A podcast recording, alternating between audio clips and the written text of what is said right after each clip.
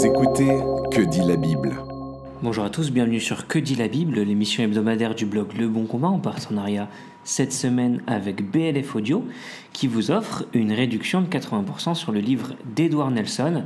Donc restez bien jusqu'à la fin afin de pouvoir bénéficier du code promo. Je suis Alex Lopez, l'éditeur de ce podcast, et cette semaine je suis avec notre ami Guillaume. Comment vas-tu mon ami? Eh bien ça va fort bien, ça faisait longtemps Alex, il était temps qu'on se retrouve. Ça fait plaisir. Cette semaine, on a une question ecclésiologique. Euh, notre question, c'est est-ce que la Bible enseigne-t-elle le baptême d'enfants? Donc, euh, entre les catholiques, les presbytériens, les anglicans, les orthodoxes qui pratiquent le baptême de nouveau-né, euh, certes avec des raisonnements doctrinaux qui sont très différents les uns des autres, les baptistes dont toi et moi faisons partie ne le font pas. Pourtant, Guillaume, tu dis souvent que tu te sens plus proche des presbytériens, que la plupart des baptistes, et on se demande du coup pourquoi n'acceptes-tu pas de baptiser les enfants? Ça pourrait paraître logique. Euh, d'ailleurs, notre première question, euh, ça va être la Bible mentionne-t-elle des cas de baptême d'enfants? Alors c'est un point de controverse. Euh, mais c'est en réalité un point de controverse secondaire. Je sais que ça va peut-être surprendre certains de nos auditeurs, mais c'est un point de controverse secondaire dans cette discussion. Non, bien sûr, il n'y a pas de passage explicite qui stipule euh, qu'un nourrisson ou même qu'un enfant euh, euh, en bas âge aurait été baptisé. Par contre, c'est vrai qu'il y a des exemples de baptême de maisonnée. Par exemple, celui de la maison du geôlier de, Philippe en acte 16. les presbytériens affirment que la maisonnée du geôlier incluait certainement des enfants et des nourrissons. Les baptistes répondent que c'est un argument du silence et que rien n'indique que c'était le cas. En réalité, et c'est ça le problème à mes yeux, c'est que la plupart des baptistes règlent la question un peu en trois points. Premier point, ils se disent le baptême est l'engagement d'une bonne conscience devant Dieu, donc un engagement de foi. Deuxième point, un nourrisson ou un jeune enfant euh, ne peut pas prendre cet engagement. Ok? Troisièmement, par conséquent, il ne faut baptiser que des personnes en capacité de prendre cet engagement. Ok. C'est bien.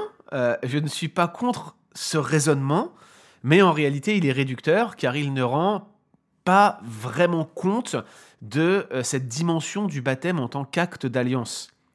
Pour les presbytériens, le baptême est un acte d'entrée dans la nouvelle alliance, au même titre que la circoncision l'était pour l'alliance avec Moïse, l'alliance mosaïque. Ils estiment qu'il y a une espèce de continuité entre les deux. Le baptême, en quelque sorte, est institué en lieu et place euh, de la circoncision dans la nouvelle alliance, et il vient témoigner de l'entrée de la maisonnée tout entière dans la nouvelle alliance, de la même manière que la circoncision le faisait dans l'ancienne alliance.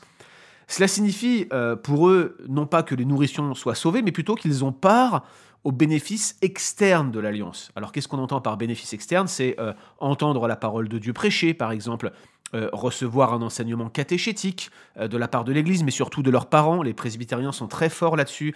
Ils mettent particulièrement l'accent sur l'enseignement familial des enfants. C'est leur grande force et on devrait s'en inspirer. Euh, participer aux privilèges externes de l'Alliance, c'est aussi participer au sacrement. Donc par exemple, quand ils reçoivent le baptême, les nourrissons ne sont pas dits être sauvés, mais ils participent au sacrement. D'ailleurs, certaines églises presbytériennes pratiquent, à mon avis de manière logique, ce qu'on appelle la pédocommunion. Euh, la pédocommunion, c'est-à-dire qu'ils donnent euh, la Sainte Seine aux nourrissons. Et oui, ça existe des églises presbytériennes qui le font, à ma connaissance, pas en France, mais ça existe. En fait, pour les presbytériens, la nouvelle alliance ressemble euh, à l'ancienne. Tu peux en faire partie sans être régénéré, sans connaître le Seigneur d'une manière personnelle, d'une manière à salut. On parle alors d'avoir part à l'administration de l'alliance. En fait, tu bénéficies des privilèges externes de l'alliance, mais pas de ses promesses de grâce, pas de ses promesses de salut éternel. Ceux qui, sont sauvés dans la perspective presbytérienne, ils ont part non seulement à l'administration de l'alliance, mais aussi à ce que l'on appelle la substance de l'alliance, autrement dit aux promesses, aux sacrements et euh, aux autres privilèges externes éventuels. Alors, les baptistes, eux, ils vont contester cette distinction radicale entre substance et administration dans la Nouvelle Alliance. À, titre personnel, je pense qu'elle est utile, cette distinction, euh, quand on veut faire de la théologie de l'Alliance, mais qu'on ne peut pas dire tu peux avoir l'un sans l'autre. Tu ne peux pas avoir part à l'administration de l'Alliance si tu n'as pas part à la substance de l'Alliance. Pour euh, les baptistes, avoir part à l'administration de l'Alliance seulement, eh bien en fait c'est une situation pire que d'être un simple incroyant, même un incroyant révolté en fait, la condamnation d'un homme qui aurait été exposé toute sa vie à la parole de Dieu, mais qui ne s'y soumettrait pas, eh bien, elle sera sans doute plus sévère si on s'en tient au témoignage des Écritures. D'autre part, les baptistes, ils ont tendance à euh, rejeter ce lien de continuité euh, que les presbytériens établissent entre la circoncision et le baptême, et ils vont généralement distinguer d'une manière beaucoup plus nette euh, la nature de l'ancienne et de la nouvelle alliance. Donc ce que je suis en train de te dire, Alex, c'est que ce n'est pas une question du type est-ce que c'est dans la Bible, mais c'est plutôt une question du type est-ce que c'est une bonne théologie? Et voilà le point de désaccord en réalité. Ah, merci Guillaume. Alors à travers cette question, je réalise que c'est une belle opportunité pour nous de bien comprendre aussi la position presbytérienne et la position baptiste. Donc merci. Absolument. Mhm. Et du coup, pourquoi toi qui adhères à la théologie de l'Alliance, euh, tu n'acceptes pas l'approche presbytérienne? Alors oui, effectivement, euh, avec mon collègue Pascal Denot, on défend une vision euh, dite théologie baptiste ou credo-baptiste euh, de l'Alliance. C'est une position qui est très proche de celle des presbytériens. D'ailleurs, une, certaine frange des presbytériens dit, euh, qui adhèrent en fait plutôt, on, les appelle les cliniens, c'est ce que j'allais dire, mais ça va faire un peu euh, comme dans Star Trek, là, les Klingons, là, c'est pas ce que je voulais dire. Mais en fait, ils adhèrent à une approche un peu minoritaire qui était défendue par John Owen euh, à l'époque euh, du XVIIe siècle, puis qui a été, euh, je dirais, développée et même magnifiée, hein, je, je- l'affirme vraiment, par un théologien contemporain, Meredith Klein, qui enseignait à Westminster Seminary. La plupart de nos amis presbytériens en France, comme par exemple Pierre Sauvanchoni à Aix-en-Provence, vont défendre l'approche de Meredith Klein. On est très proches, et pourtant je n'accepte pas l'approche presbytérienne malgré tout. J'ai dix raisons, et j'avais d'ailleurs écrit un article pour les justifier, avec toutes sortes de liens. On va vous le lister, euh, cet article, dans euh, les commentaires de ce podcast. Euh, premier, argument, en fait, parce qu'il n'y a aucun commandement positif qui concerne le baptême de nourrisson. Et, je le disais hein, dans ta première question, Alex, l'un des grands paradoxes de la position pédobaptiste, en réalité, c'est qu'ils adhèrent à ce qu'on appelle le principe régulateur. Pour eux, tout ce qui n'est pas expressément commandé dans la Bible est proscrit. C'est comme ça qu'ils règlent leur liturgie, c'est comme ça qu'ils règlent leur principe d'adoration, leur principe de rendre un culte à Dieu. Mais bien sûr, on peut, discuter de l'application et de l'étendue de ce principe, mais c'est quand même frappant que nos amis pédobaptistes adoptent cette pratique alors que nous ne trouvons aucun commandement positif de baptiser des enfants dans euh, le Nouveau Testament, et même on n'a aucun exemple concret, euh, et c'est ce que je vais donner comme deuxième point. Mais vous voyez déjà, sur la logique même de l'application presbytérienne, j'y vois une certaine incohérence. Deuxième raison pour laquelle je ne peux pas adhérer au pédobaptisme, eh bien parce qu'il n'y a aucune donnée biblique directe. En réalité, cette deuxième raison complète la première, hein, vous le comprenez bien.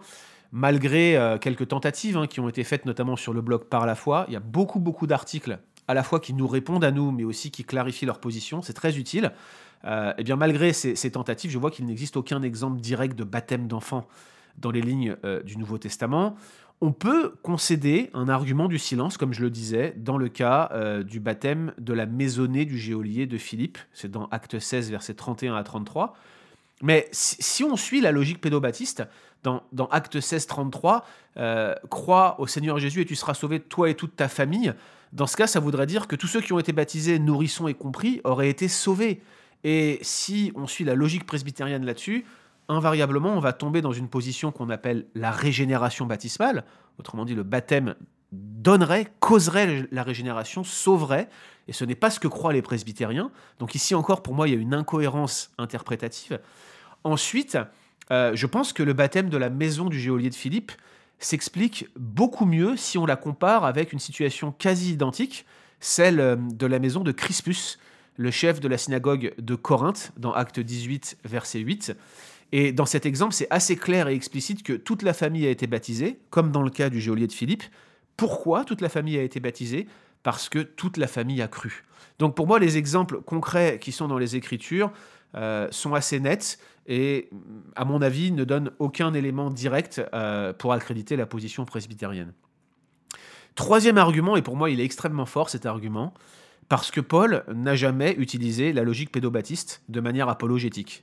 Or, si il avait cet argument à disposition, il lui aurait été très très très utile, notamment suite euh, à ce qu'on appelle le Concile de Jérusalem, puisque Acte 15 nous rapporte qu'il y avait quelques hommes qui étaient venus de Judée et qui cherchaient à forcer euh, les païens du sud de la Turquie à se faire circoncire et à observer la loi de Moïse euh, dans son intégralité, c'est-à-dire avec les commandements cérémoniels et civils inclus, il disait il faut faire cela pour être sauvé. Et donc Paul et Barnabas, qui sont radicalement opposés à cette position, vont avoir avec eux un débat très vif, et l'église d'Antioche va les envoyer vers les apôtres et les anciens qui sont à Jérusalem euh, pour régler cette question. C'est ce qu'on voit à partir du verset 2 d'acte 15. À Jérusalem, Pierre et Jacques vont suivre la position de Paul, ils vont gagner toute l'assemblée, et il va même y avoir un, statement, une lettre qui va être rédigée à l'attention de toutes les églises qui existaient à cette époque. Hein. Euh, le texte dit à Antioche, en Syrie et en Cilicie, c'est-à-dire toutes les églises qui existaient à l'époque euh, de la rédaction de cette lettre.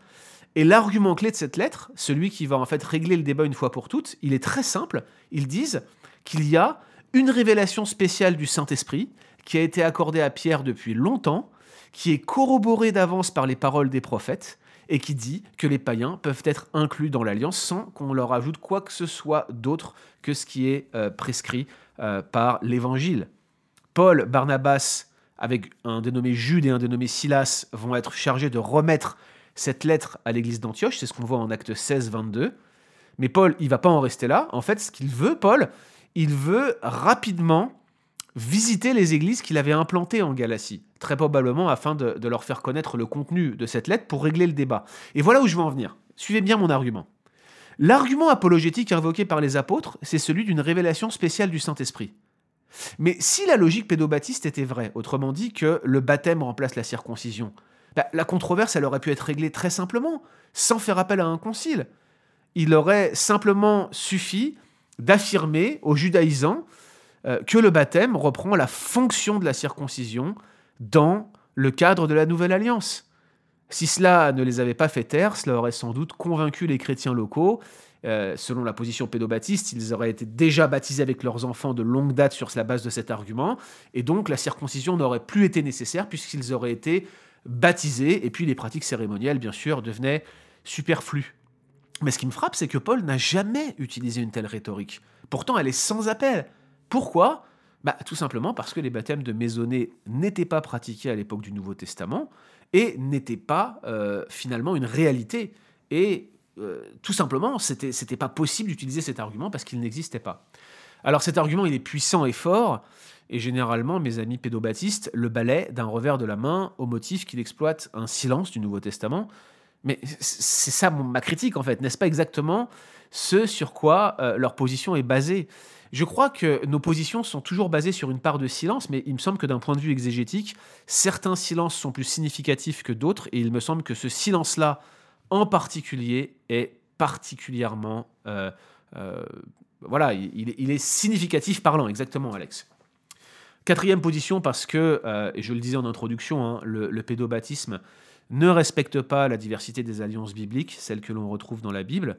Euh, dans le cadre interprétatif du pédobaptisme, nos amis vont considérer que l'ensemble des alliances bibliques euh, sont finalement unifiées. Alors, bien sûr, hein, il y a des nuances entre les différentes positions pédobaptistes. Je vous renvoie vers l'excellent livre de Pascal Denot, Une alliance plus excellente, publié chez Impact Academia il y a tout de même un point d'accord chez les pédobaptistes, c'est que euh, les alliances bibliques seraient toutes conditionnelles, construites euh, sur le modèle suzerain-vassal. Donc c'est un, modèle euh, qui était très répandu dans le Proche-Orient ancien et qu'on retrouve dans toutes sortes de traités du Proche-Orient ancien.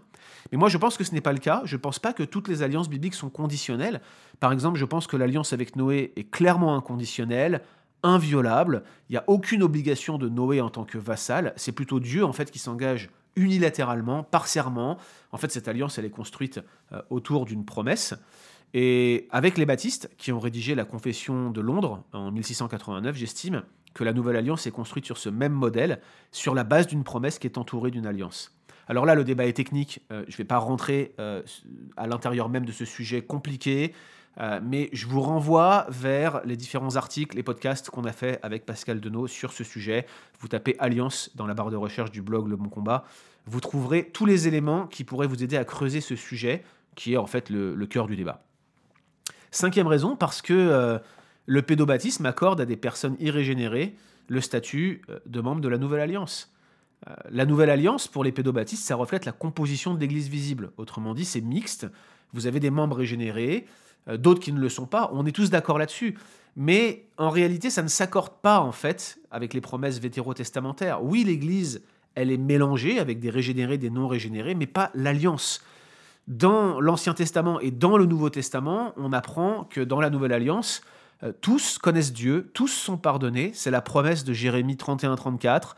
C'est celle qui est reprise en Hébreu 8, versets 11 et 12, Hébreu 10, 16, Jean 6, 45, 1 Jean 2, 20, et j'en passe. Tout le monde est régénéré, tout le monde connaît Dieu. Tous me connaîtront, dit l'Éternel.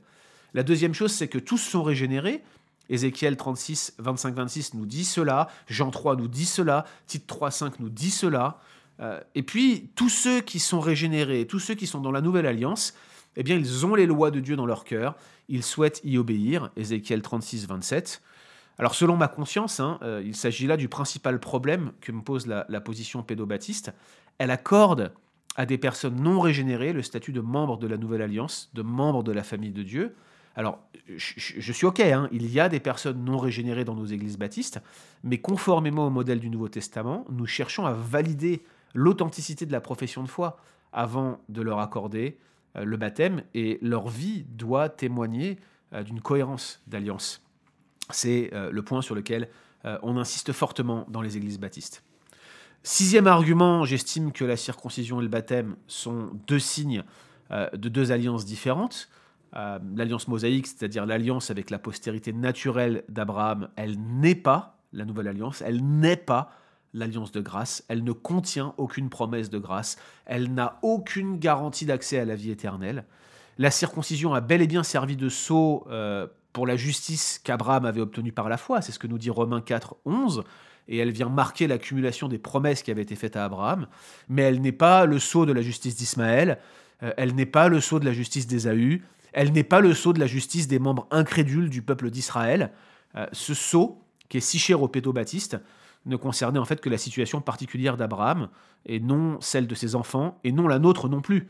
Euh, on notera également l'asymétrie du système pédobaptiste, parce que si le baptême est le parallèle de la circoncision, on ne comprend pas pourquoi il est étendu à des personnes qui n'étaient pas circoncis euh, sous la Nouvelle Alliance, et euh, on ne comprend pas pourquoi il serait refusé à des personnes qui, dans l'Ancienne Alliance, l'auraient été.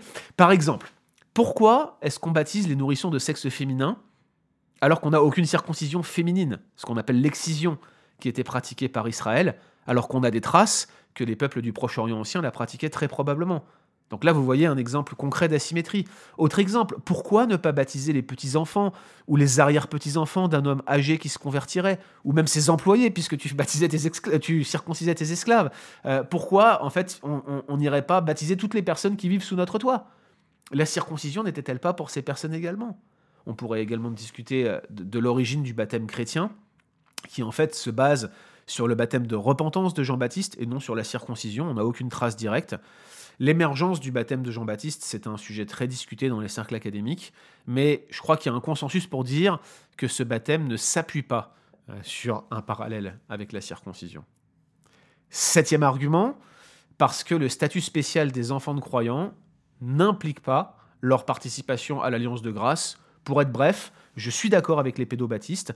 Je crois que les enfants de parents chrétiens sont mis à part d'une manière spéciale. J'entends enseigner mes enfants, j'en ai un pour le moment, euh, dans la foi chrétienne, et j'incite les membres de mon Église à en faire de même. Cependant, ce statut spécial ne signifie pas que les nourrissons sont automatiquement membres de la nouvelle alliance ou qu'ils doivent être baptisés juste parce que leur papa ou leur maman serait euh, chrétien. Je pense que c'est une erreur euh, de considérer les choses ainsi. Huitième argument, parce que dans le Nouveau Testament, euh, le baptême est systématiquement un élément clé de la profession de foi. Vous avez douze occurrences narratives de baptême dans le Nouveau Testament, plus ou moins développées. Certaines, elles portent sur le même événement. Dans neuf de ces occurrences, le baptême suit immédiatement la profession de foi.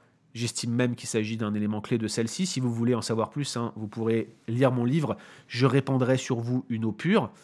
Les trois autres occurrences qui sont un peu débattues sont en fait les fameux baptêmes de maisonnée. Euh, vous en avez un premier dans Acte 16, versets 13 à 15, le baptême de Lydie et de toute sa maison, apparemment ses servantes et ses serviteurs qui travaillaient avec elle dans son entreprise de marchande de pourpre. Donc Lydie est clairement baptisée sur la base de sa profession de foi, et il semble assez clair que sa maison, je le disais, hein, de toute euh, vraisemblance, ses employés, eh bien, chaque membre a cru également. J'ai parlé du cas du geôlier de Philippe, acte 16, 33. Euh, je ne crois pas qu'il euh, y ait des membres incroyants qui auraient pu être baptisés. Et puis, euh, je pense qu'il n'y a aucune donnée claire qui va permettre de statuer sur le cas de la maison de Stéphanas en 1 Corinthiens 1.16. Puis je vous renvoie aussi au cas de Crispus, le chef de la synagogue, où on a clairement le texte qui indique que tout le monde a cru. Donc, à part ces, occurrences-là, toutes les autres nous, nous connectent directement le baptême avec la profession de foi, et, même c'est un élément clé de la profession de foi. Le baptême est le moyen par lequel on professe sa foi publiquement dans un cadre particulier. Neuvième argument, parce que l'histoire de l'Église n'a jamais euh, appuyé la position pédobaptiste avant le IIIe siècle. Et encore, au IIIe siècle, c'était loin d'être la euh, position majoritaire. Là, j'enfonce des portes ouvertes et, et maintes fois débattues, mais quoi qu'on en dise, il n'y a aucun témoignage pédobaptiste qui existe dans la littérature patristique avant le début du IIIe siècle. Le premier témoignage direct du pédobaptisme, c'est en fait même une réfutation du pédobaptisme. C'est euh, le livre De baptismaux de Tertullien, chapitre 18, où Tertullien rejette euh, cette pratique, probablement pas pour des bons motifs, mais il la rejette néanmoins, écrit probablement autour de 199 après Jésus-Christ. C'est le premier témoignage de pédobaptisme que nous avons. À titre personnel, ma reconstruction euh, fait que j'estime que la pratique pédobaptiste est sans doute plus ancienne. À mon avis, elle est apparue rapidement, dès le 1er siècle, et je crois que son émergence est née à une forme, euh, est née, est liée pardon, au développement d'une forme euh, de la doctrine de la régénération baptismale. Là encore, je pourrais développer le sujet, mais je vous renvoie vers mon ouvrage. Je répandrai sur vous une eau pure. Et puis, dixième et dernier argument, parce que le pédobaptisme réformé, malheureusement, va parfois flirter avec euh, la régénération baptismale. Alors, soyons clairs d'emblée, les pédobaptistes n'adhèrent pas à la régénération baptismale, mais ils empruntent certaines formulations. À vrai dire, nos amis pédobaptistes sont incapables de produire un seul exemple historique de pédobaptême non régénérant, autrement dit un baptême comme le leur, un baptême d'alliance, avant les pratiques d'Ulrich Zwingli, qui est mort en 1531, né en 1484. Et encore, à mon avis, je pense que Zwingli avait tendance à croire à la régénération baptismale. Moi, je le maintiens, hein, le, pédobaptisme historique naît de l'expansion de la régénération baptismale, une doctrine qui était sans doute profondément influente à la fin du IIe siècle. Les chrétiens sont rapidement tombés dans une forme de, sacramentalisme réaliste. Autrement dit, ils pensaient que la scène et que le baptême leur, conférait euh, des grâces salvifiques. Et je pense que ça, ça va se développer au point de marquer l'ensemble de la théologie médiévale. Dans mes recherches, j'ai été particulièrement étonné de noter des formulations qui frisaient la régénération baptismale euh, chez, par exemple, Hermann Bavinck, que j'admire à titre personnel, mais quand il parle du baptême, il dit Le baptême régénère, et brise le pouvoir du péché euh, originel. On trouve euh, la même chose hein, dans le grand catéchisme de Westminster, regardez la question 165. Euh, de telles affirmations pour le moins ambiguës sont courantes, on les retrouve même chez Calvin et dans la littérature presbytérienne. Alors, je n'accuse pas mes amis presbytériens de défendre la régénération baptismale, à part peut-être certaines franges d'entre eux, mais j'estime que les formulations comme celle de Bavinck que j'ai mentionnée eh bien, elle témoigne en fait d'un équilibre peu précaire dans leur ecclésiologie, parce qu'en réalité, euh, la régénération baptismale, eh bien, c'est la conséquence logique euh, d'une exégèse pédobaptiste cohérente. Bien sûr, ils rejetteront ce que je dis là, mais si on déroule la logique jusqu'au bout, ça devrait normalement amener euh, à cette position-là. En d'autres termes, ce que je suis en train de vous dire, après avoir déroulé ces dix points, c'est que j'estime la position presbytérienne incohérente sur le plan exégétique, c'est une position théologique bien développée et ingénieuse, mais que je ne retrouve pas appuyée par les Écritures. Merci Guillaume. Cette question et l'intégralité des points qui ont été visités ensemble sont enracinés dans un enseignement historique, on l'a vu, logique, on a vu l'argument même du silence, biblique et de relation d'alliance entre Christ et son Église. Et comme tu l'as si bien dit, le but du baptême, conformément au modèle du Nouveau Testament, cherche à valider l'authenticité de la profession de foi d'un croyant avant de leur accorder le baptême. D'ailleurs, les occurrences et les explications bibliques penchent euh, largement en faveur de la position credo-baptiste, c'est ce que tu rappelles. Euh, ça reflète vraiment un engagement personnel et public qu'on on doit prendre au nom de Christ. Euh, et on tient aussi à travers ce podcast a rappelé que euh, nous exprimons nos convictions doctrinales, mais qu'un désaccord avec des frères ne nous, exempte pas de manifester euh, la mesure d'amour que Christ nous donne chaque jour. C'était Que dit la Bible en partenariat avec BLF Audio. D'ailleurs, cette semaine, BLF Audio propose 80% de réduction sur les livres d'Edward Nelson, une promotion qu'ils ont proposé de rallonger. Donc, le titre, c'est Plaidoyer pour la véritable liberté, égalité, fraternité. Et je vous rappelle à titre indicatif que le prix du cours revient à 2,98€ avec le code QDLB en majuscule. Vous retrouverez les liens du livre dans les liens du podcast ainsi que les liens des articles que nous avons cités. Quant à nous, nous nous retrouverons la semaine prochaine. Retrouvez d'autres épisodes sur www.leboncombat.fr.